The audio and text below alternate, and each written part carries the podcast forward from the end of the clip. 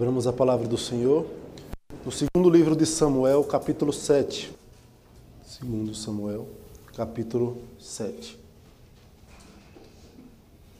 Diz assim a palavra do Senhor. Sucedeu que, habitando o rei Davi em sua própria casa, tendo-lhe o Senhor dado descanso de todos os seus inimigos em redor, disse o profeta ao, disse o rei ao profeta Natã: Olha, eu moro em casa de cedros e a arca de Deus se acha numa tenda. Disse Natã ao rei: Vai, faze tudo quanto está no teu coração, porque o Senhor é contigo. Porém, naquela mesma noite veio a palavra do Senhor a Natã, dizendo: Vai e diz a meu servo Davi: Assim diz o Senhor: Edificar-me-ás tu casa para minha habitação?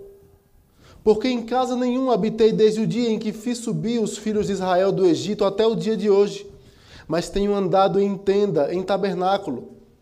Em todo lugar em que andei com todos os filhos de Israel, falei, falei acaso alguma palavra com qualquer das suas tribos, a quem mandei apacentar o meu povo de Israel, dizendo: Por que não me edificais uma casa de cedro? Agora, pois, assim dirás ao meu servo Davi Assim diz o Senhor dos Exércitos: Tomei-te da malhada, de detrás das ovelhas, para que fosses príncipe sobre o meu povo, sobre Israel. E fui contigo por onde quer que andaste, eliminei os teus inimigos de diante, diante de ti, e fiz grande o teu nome, como só os grandes têm na terra. Preparei lugar para o meu povo, para Israel, Prepararei lugar para o meu povo, para Israel, e o plantarei para que habite no seu lugar e não mais seja perturbado, e jamais os filhos da perversidade o aflijam como dantes. Desde o dia em que mandei houvesse juízes sobre o meu povo, sobre o meu povo de Israel. Dar-te-ei, porém, descanso de todos os teus inimigos. Também o Senhor te faz saber que Ele, o Senhor, te fará casa. Quando teus, quando teus dias se cumprirem e descansares com seus com teus pais, então farei levantar depois de ti o teu descendente, que procederá de ti, e estabelecerei o seu reino. Este edificará uma casa ao meu nome, e eu estabelecerei para sempre o trono do seu reino. Eu lhe serei por pai, e ele me será por filho. Se vier a transgredir, castigá-lo-ei com varas de homens e com açoites de filhos de homens. Mas a minha misericórdia se não apartará dele, como a retirei de Saul, a quem tirei de diante de ti. Porém, a tua casa e o teu reino serão firmados para sempre diante de ti. Teu trono será estabelecido para sempre. Segundo todas estas palavras e conforme toda esta visão, assim falou Natã a Davi. Então entrou o rei Davi na casa do Senhor. Ficou perante ele e disse: Quem sou eu, Senhor Deus? E qual é a minha casa para que me tenhas trazido até aqui? Foi isso ainda pouco aos teus olhos, Senhor Deus, de maneira que também falaste a respeito da casa de teu servo para tempos distantes. E isto, e isto é instrução para todos os homens, ó Senhor Deus.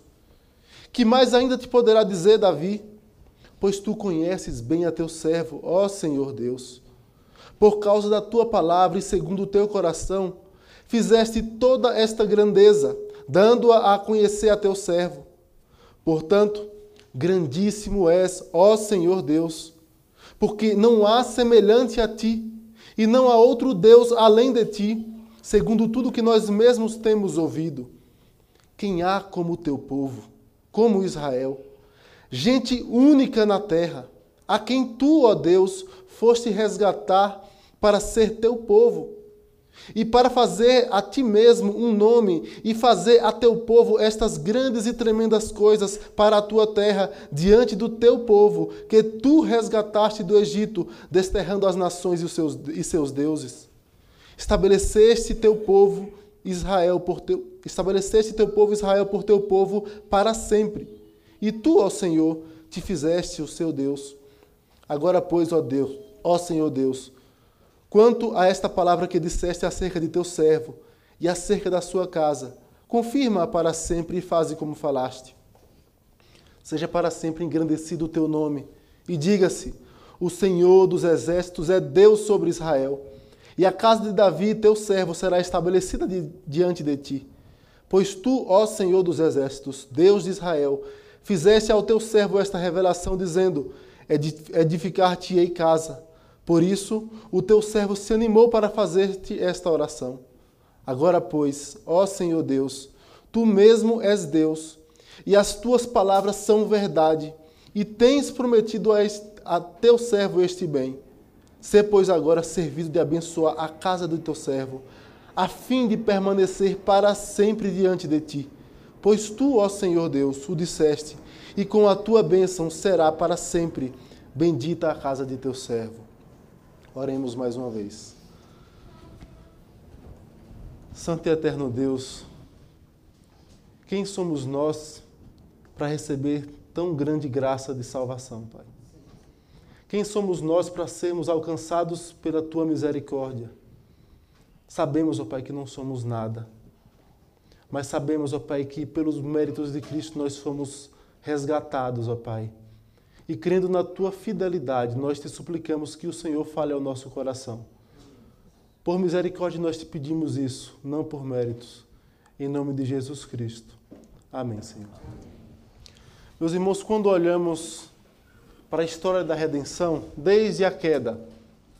Deus aos poucos foi se manifestando, se revelando ao homem e gradativamente dando mais detalhes acerca da redenção, usando figuras, se revelando através de sonhos, usando tipos que apontavam para o Messias, mostrando gradativamente ao seu povo a sua vontade a sua vontade em resgatar um povo e não permitir que toda a humanidade fosse condenada ao inferno.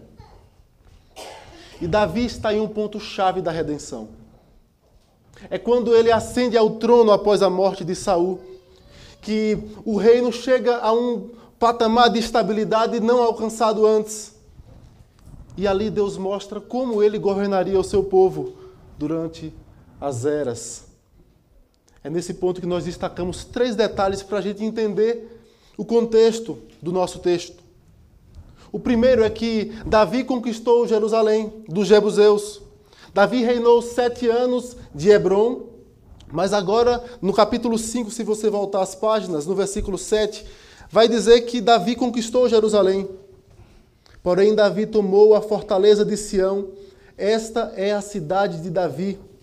No versículo 9 o texto diz: Assim habitou Davi na fortaleza, ele chamou a cidade de Davi. Foi edificando em redor desde Milo e para dentro. Ia Davi crescendo em poder cada vez mais, porque o Senhor, Deus dos exércitos, era com ele. Davi conquistou Jerusalém. Era uma cidade que ainda não havia sido conquistada.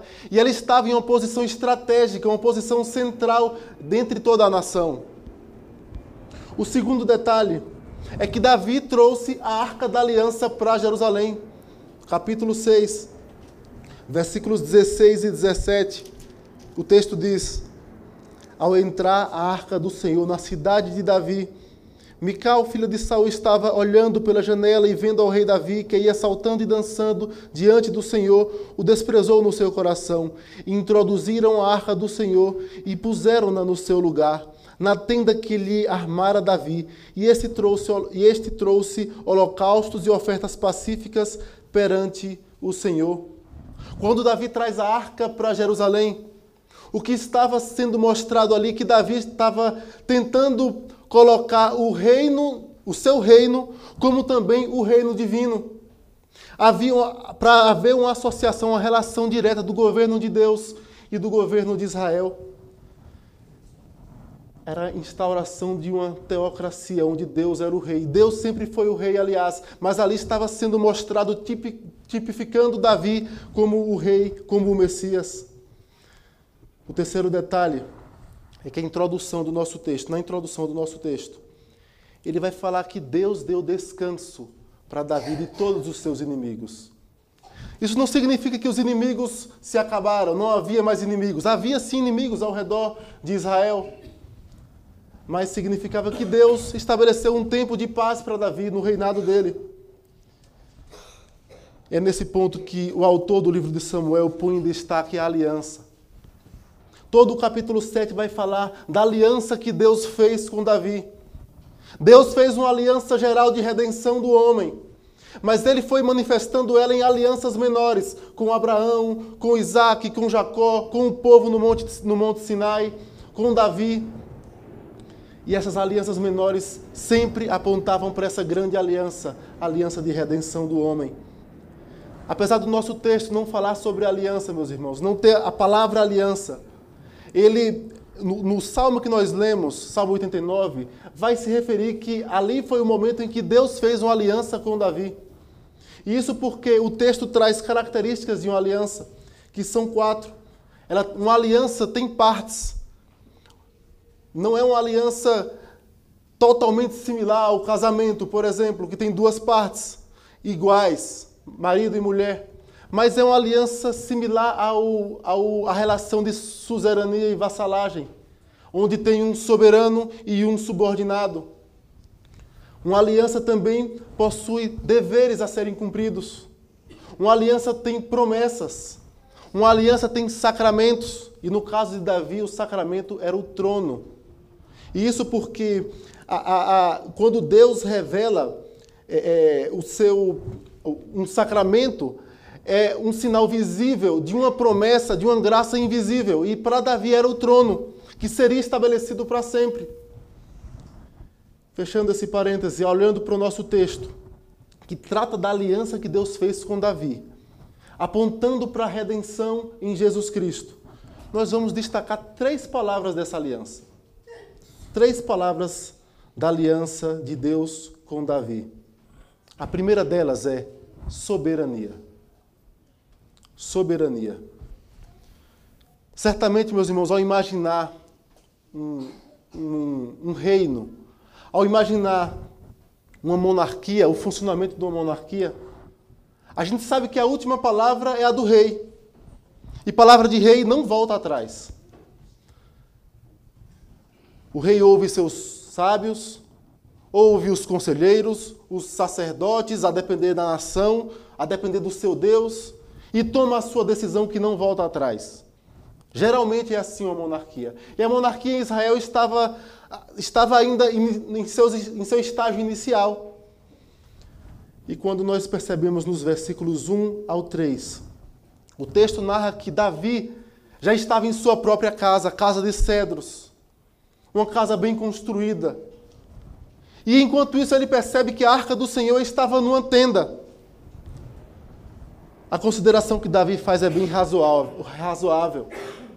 Se eu estou morando em uma casa bem construída, a arca do Senhor, que simboliza a presença do Deus da aliança no meio do seu povo, está em uma tenda. Ele foi ao profeta Natan isso não é justo eu morar numa casa dessa e a arca do Senhor está numa tenda. A resposta de Natan é: vai, fazer tudo o que, o teu coração, que estiver em teu coração, porque o Senhor é contigo. E aqui nós temos dois detalhes.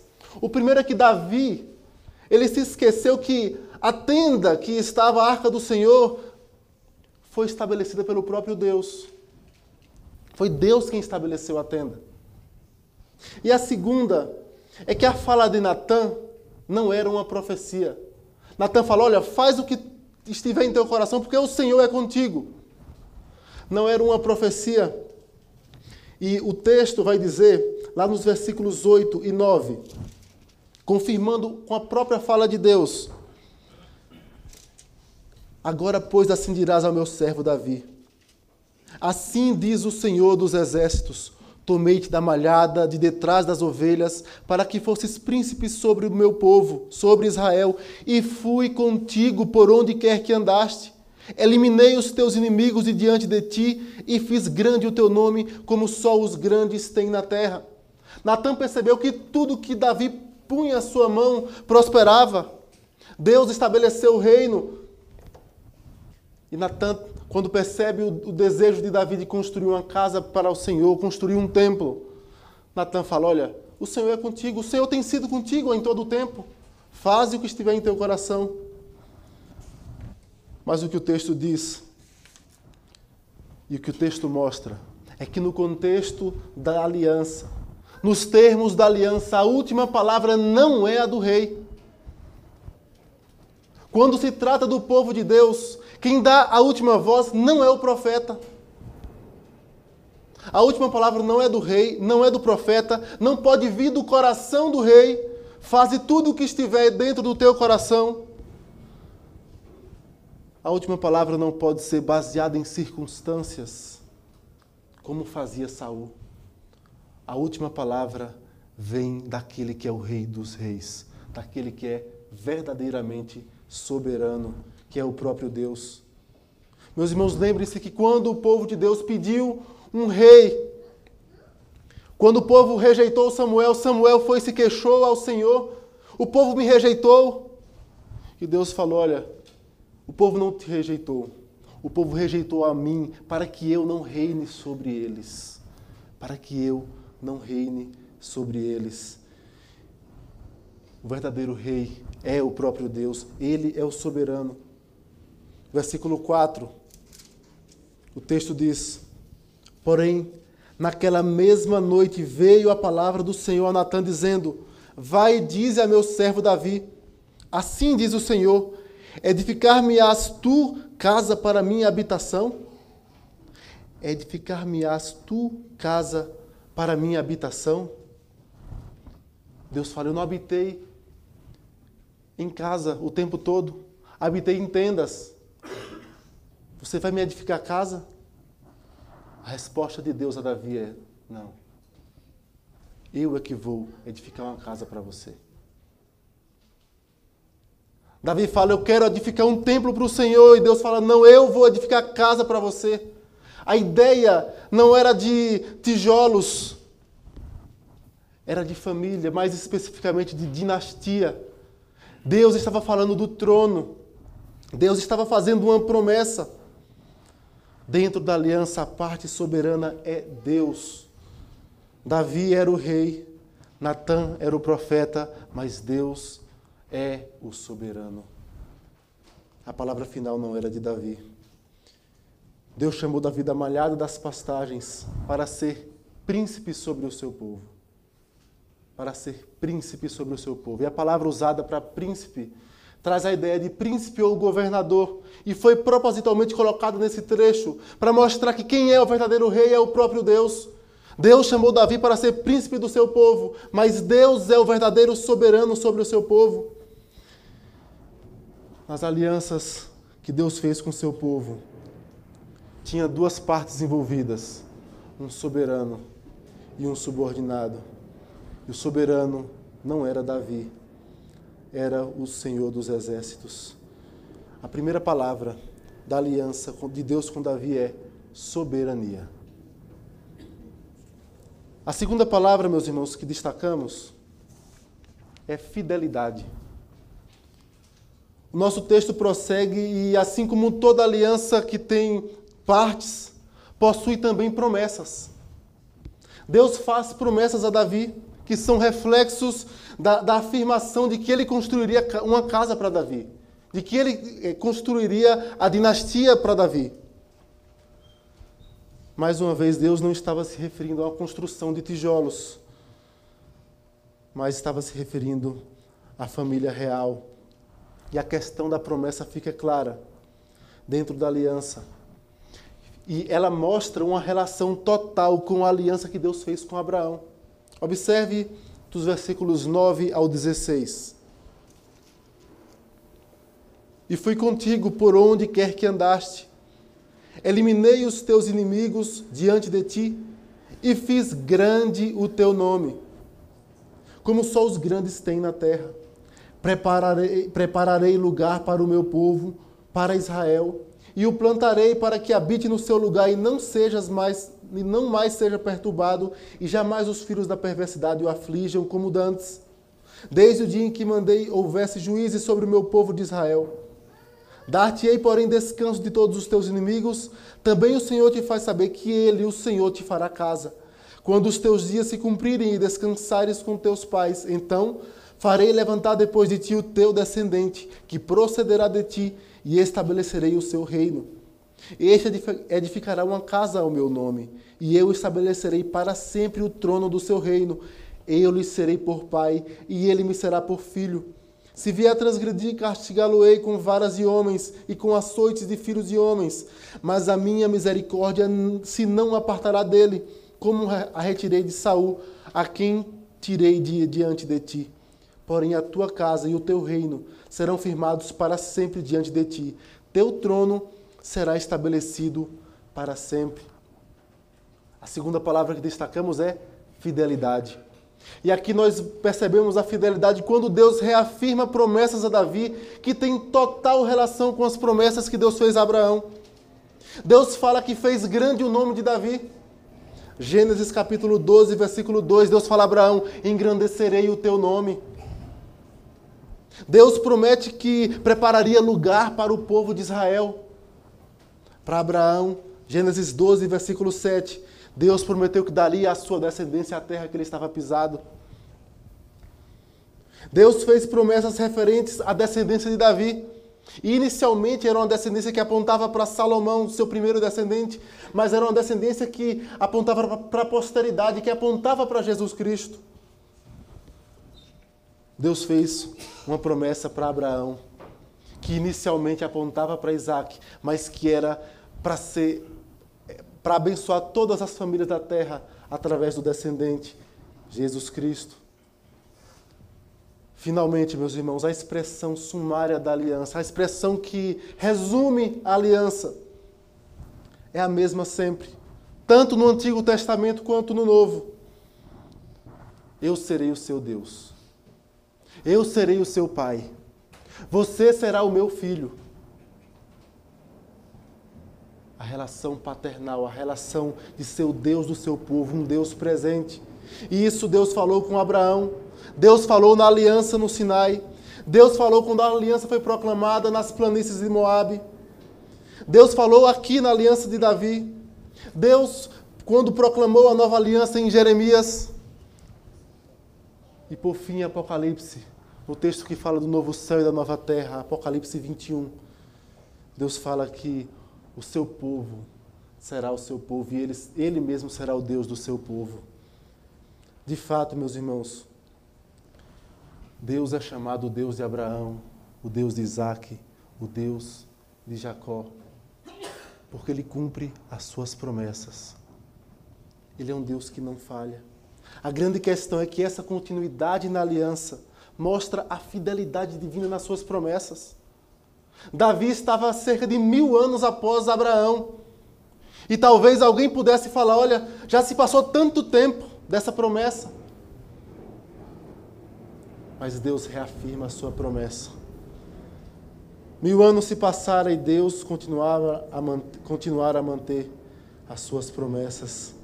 E agora estabelecendo um reino e prometendo que a semente de Abraão seria seria o mesmo descendente de Davi que se assentaria no trono eternamente. Assim, meus irmãos, quando Davi quis levantar um templo para Deus, Deus disse que ele não faria isso, que Davi não faria isso, mas que Deus ia levantar uma casa para Davi, dando promessas que expressam a fidelidade de Deus na história.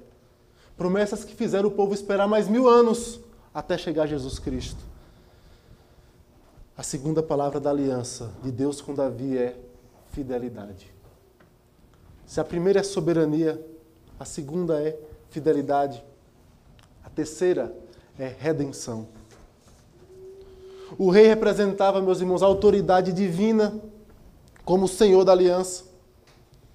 E também representava o cabeça do povo diante de Deus. Era o mediador. É por isso que Davi ocupa uma posição estratégica dentro da aliança da redenção.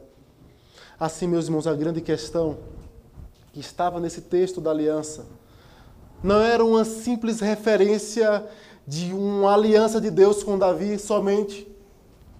O que estava o que estava na pauta daquele do texto, do nosso texto, é a aliança de redenção do seu povo. E se você observar o foco do texto está no povo de Deus. Observe, um pouquinho antes, no capítulo 5, versículo 12. reconheceu Davi que o Senhor o confirmaria rei sobre o confirmara rei sobre Israel e que exaltara o seu reino por amor do seu povo. Agora em nosso texto, versículo 6. Porque em casa nenhuma habitei desde o dia em que fiz subir os filhos de Israel do Egito até o dia de hoje, momento em que tipificava a redenção do povo de Deus. Versículo 7: Em todo lugar em que andei com todos os filhos de Israel, falei, acaso alguma palavra com qualquer das tribos. Falei acaso alguma palavra com qualquer das tribos, a quem mandei apacentar o meu povo de Israel? Versículo 8: Tomei-te da malhada, de detrás das ovelhas, para que fosses príncipe sobre o meu povo, sobre Israel. Versículos 10 e 11: Prepararei lugar para o meu povo, para Israel, e o plantarei para que habite no seu lugar e não mais seja perturbado, e jamais os filhos da perversidade o aflijam como dantes. Desde o dia em que mandei houvesse juízes sobre o meu povo de Israel. Versículos 23 e 24. Quem há como o teu povo, como Israel? Gente única na terra, a quem tu, ó Deus, foste resgatar para, para ser teu povo, e para fazer a ti mesmo um nome e fazer a teu povo estas grandes e tremendas coisas, para a tua terra, diante do teu povo, que tu resgataste do Egito, desterrando as nações e seus deuses. Estabeleceste teu povo Israel por teu povo para sempre, e tu, ó Senhor, te fizeste o seu Deus fica muito claro que até Davi percebeu que a aliança tinha a ver com a redenção do povo dele. Não era uma promessa para Davi, era uma promessa para o povo da aliança. Davi era o tipo de Cristo, mas a promessa era para o povo de Deus. Foi a partir dessa promessa, meus irmãos, da promessa de Deus em estabelecer um trono, que uma linhagem de Davi que jamais se apartaria do trono foi a partir dela que o povo começou a aguardar um descendente de Davi, a aguardar o filho de Davi, que se assentaria no trono eternamente. O que Deus estava apontando era para a redenção do seu povo, meus irmãos. Quem há como o teu povo, como Israel, gente única na terra, a quem tu, ó Deus, foste resgatar para ser teu povo. Quem há como o povo de Deus? A terceira palavra do nosso texto é redenção. Soberania, fidelidade e redenção. Quando olhamos para esse texto, meus irmãos, um texto bastante complexo, mas que fala da aliança de Deus com o seu servo Davi, que apontava para a redenção do seu povo. Ele fala diretamente conosco. O texto aponta para nós hoje, porque aponta para Cristo, porque ele aponta para a redenção na cruz do Calvário. Ele aponta para Cristo quando ele fala da arca da aliança, símbolo da presença de Deus, onde ficava a lei do Senhor. Ele aponta para Cristo quando fala do tabernáculo, presença de Deus, o Deus conosco, Emmanuel, Jesus Cristo. Quando fala do templo, também apontando para Cristo, para a presença de Deus no meio do seu povo. Quando fala de Davi, rei de Israel, tipificando Jesus Cristo, o rei dos reis. Quando fala do povo resgatado do Egito. Vários textos, meus irmãos, da Escritura mostra, mostram essa relação. O Salmo 45, versículo 6, o salmista diz: O teu trono, ó Deus, é para todo o sempre. Salmo, cap... Salmo 2, versículo 7. Proclamarei o decreto do Senhor. Ele me disse: Tu és meu filho, eu hoje te gerei. Hebreus, comentando esse salmo, diz: Pois a qual dos anjos disse jamais: Tu és meu filho, eu hoje te gerei. E outra vez: Eu lhe serei pai e ele me será filho. É porque o texto não estava não falando de Davi e de Salomão simplesmente, estava falando de Jesus Cristo. Lucas capítulo 1, 32, quando o anjo fala com Maria, diz: Este será grande e será chamado Filho do Altíssimo. Deus, o Senhor, lhe dará o trono de Davi, seu pai. Romanos 1, versículos 3 e 4, veio da descendência de Davi e foi designado filho de Deus. O que esse texto nos mostra? Ele mostra a soberania, a fidelidade de Deus, mostra a redenção. E isso aponta para Jesus Cristo. E quando olhamos para Cristo, quando olhamos para a obra de redenção, como, poderão, como poderemos não crer num Deus tão soberano que rege todas as coisas? Como podemos não viver para um Deus que cumpre as suas promessas? Como podemos não se render a um Deus que mandou o seu único filho para se fazer um de nós e nos resgatar e fazer de nós seu povo. Meus irmãos, estamos diante de um Deus que não deixou a humanidade toda ir para o inferno, mas por sua graça escolheu alguns e os resgatou em Cristo Jesus. Diante de verdades tão maravilhosas, é que Davi faz uma oração ao Deus da aliança. E nós vamos fazer cinco aplicações baseadas na oração de Davi. E a primeira delas é que quando olhamos para Deus soberano que rege todas as coisas, para um Deus que é fiel, para um Deus que nos resgatou das trevas, só nos resta humildade. Versículo 18. Então entrou o rei Davi na casa do Senhor e ficou perante ele e disse: Quem sou eu, Senhor Deus, e qual é a minha casa? para que me tenhas trazido até aqui. Quem sou eu, Senhor? Eu não sou merecedor. O Senhor disse que vai levantar casa para mim. O Senhor disse que vai estabelecer um trono eterno. O Senhor fala da minha descendência. Quem sou eu? Quem somos nós para receber tão grande salvação? Quem somos nós para termos recebido a, recebido a salvação em Cristo Jesus? Para que o próprio Deus descesse do céu, se fizesse carne, se humilhasse, morresse em uma morte tão horrível em nosso lugar. Quem somos nós? Merecedores de inferno. Quem somos nós? Humildade. A segunda lição é o reconhecimento do cuidado de Deus. Versículos 23 e 24. Quem há como o teu povo, como Israel, gente única na terra, a quem tu, ó Deus, foste resgatar para ser o teu povo, e para fazer a ti mesmo um nome, e fazer a teu povo estas grandes e tremendas coisas para a tua terra diante do teu povo que tu resgataste do Egito, desterrando as nações e os seus deuses. Estabeleceste teu povo Israel por teu povo para sempre, e tu, ó Senhor, te fizeste o seu Deus. Reconhecimento do cuidado de Deus. Quem há como teu povo? Somos o povo mais privilegiado que há na terra. Gente única na terra. Não porque temos méritos em si, mas é porque Deus nos resgatou. É porque Deus cuida da sua igreja. É porque Deus cuida do seu povo. Deus consola o seu povo nos momentos de tristeza. Deus exorta o seu povo nos momentos de pecado.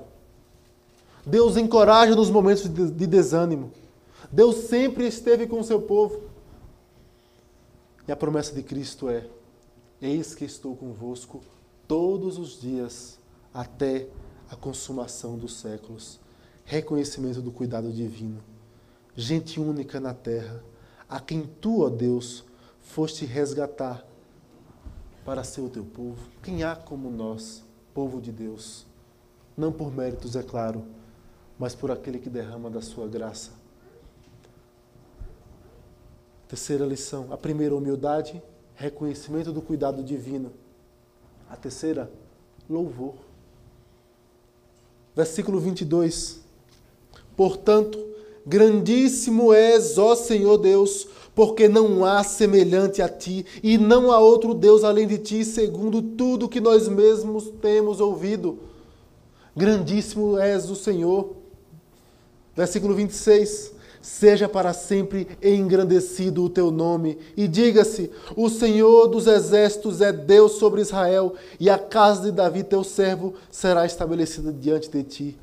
Seja engrandecido, ó Deus. Grandíssimo és o Senhor. Louve o nome do Senhor. Viva uma vida de louvor ao Senhor. Lá em Efésios, o apóstolo Paulo nos fala que não devemos nos embriagar com vinho no qual há dissolução, mas devemos ser enchidos pelo Espírito, falando entre vós com salmos e hinos e cânticos espirituais. O que o apóstolo Paulo está dizendo não é que você tem que conversar cantando. Ele está falando que da nossa boca deve sair palavra que transmita graça, que louve ao Senhor, que glorifique o nome do Senhor. Louve o nome do Senhor. A quarta e penúltima aplicação. Confie nas promessas do Senhor. Versículo 28. Agora, pois, ó Senhor Deus, Tu mesmo és Deus, e as tuas palavras são verdade, e tens prometido a teu servo este bem. A tua palavra é verdade. Jesus Cristo fala isso, aliás, a tua palavra é a verdade. Santifica-os na verdade. A tua palavra é a verdade. Confiança nas promessas. Deus não prometeu prosperidade. Deus não prometeu saúde. Deus prometeu estar conosco em todo e qualquer, toda e qualquer circunstância. Confie nas promessas do Senhor. Aquele que começou a boa obra há de completá-la até o dia de Jesus Cristo. E a última aplicação: ensine seus filhos a viver em fidelidade ao Senhor. Rogue ao Senhor por eles, para que eles continuem nos caminhos do Senhor. Versículo 29. Se pois, se pois agora servido de abençoar a casa do teu servo, a fim de ser para sempre diante de ti, a fim de permanecer para sempre diante de ti. Abençoa a casa do teu servo, para que ela viva sempre diante do Senhor.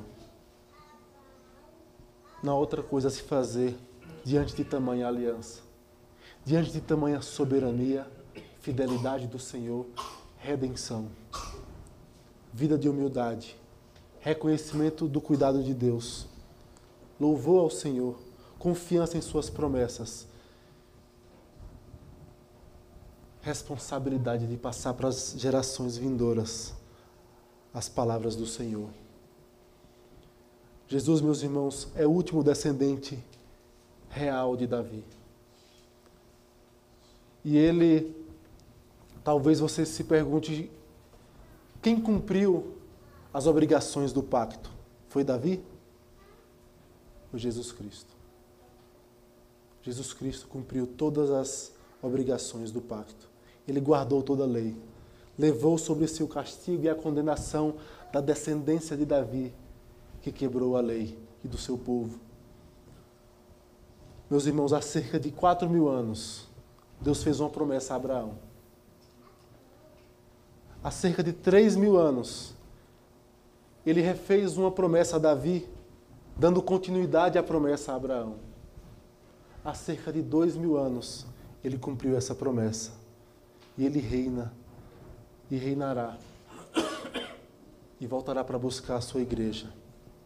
O fim da história, meus irmãos, não é o caos, é a redenção em Cristo Jesus. As três palavras da aliança de Deus com Davi são soberania, fidelidade e redenção. Que Deus nos abençoe.